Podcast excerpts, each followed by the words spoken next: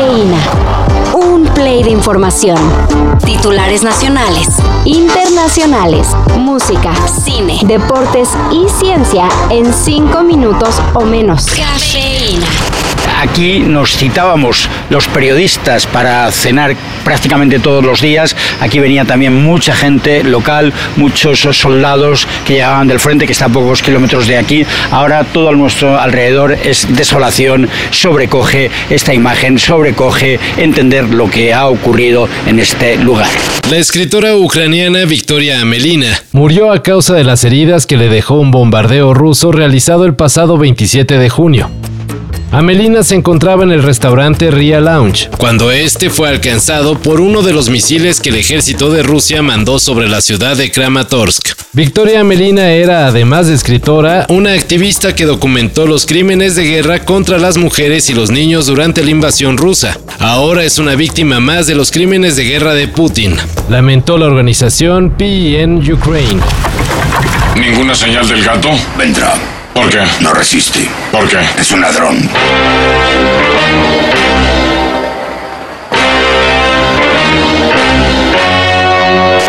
Fue detenido el presunto autor intelectual del robo cometido la semana pasada a punta de martillazos en una joyería de la Plaza Antara, en la CDMX. De acuerdo con las autoridades, el detenido es líder de toda una banda que opera en varias alcaldías de la Ciudad de México. Y cuya especialidad es el robo de negocios de productos de alta gama.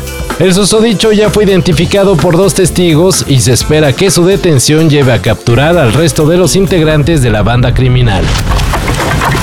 A solo un par de días de realizarse las esperadas fechas en el estadio de Wembley, la banda británica informó sobre la lesión que sufre el baterista Dave Browntree. De hecho, los liderados por Damon Albarn ya cancelaron su presentación en el Festival Beauregard de Francia. Esto no quiere decir que la situación sea grave, sino las ganas que tiene Blur de tener todo al 100% para sus conciertos en el estadio de Wembley. Ya que recordemos, inicialmente estos fueron los primeros shows que agendó la banda para su regreso a los escenarios. That was really what uh, tempted us back out uh, on the road. Because it's one of those things where, you know, like the Budokan in Tokyo and Madison Square Garden in New York, where these iconic venues. Where you just can't, you just can't say no to them, can you? Exactly. So uh, yeah, when when it was mentioned, everybody went, "That sounds brilliant." Y pues bueno, es Wembley, toda una catedral para los británicos en la que se espera que Blur dé el concierto. El domingo, la derrota 1 a 0 de la selección mexicana ante Qatar no fue lo único vergonzoso que pasó en el Levi's Stadium de Santa Bárbara, California. Pasó algo más. Algo que incluso podría traerle graves consecuencias al fútbol mexicano. Ayer se difundió en redes un video tomado en las tribunas del estadio californiano, en el cual una persona está bañada en sangre luego de ser apuñalada por otro aficionado. Tal cual, fue apuñalada. Y ese momento también está en video. Hasta ahora las autoridades del estadio no han explicado cómo alguien logró ingresar con un cuchillo a las instalaciones. Y por su parte, la policía de California ya investiga el caso. De acuerdo con diversos medios, el aficionado agredido se reporta como grave. En Estados Unidos, el científico Jeff Morgan Stivel del Museo de Historia Natural de California lanzó un estudio que vincula al cambio climático con el encogimiento de los cerebros.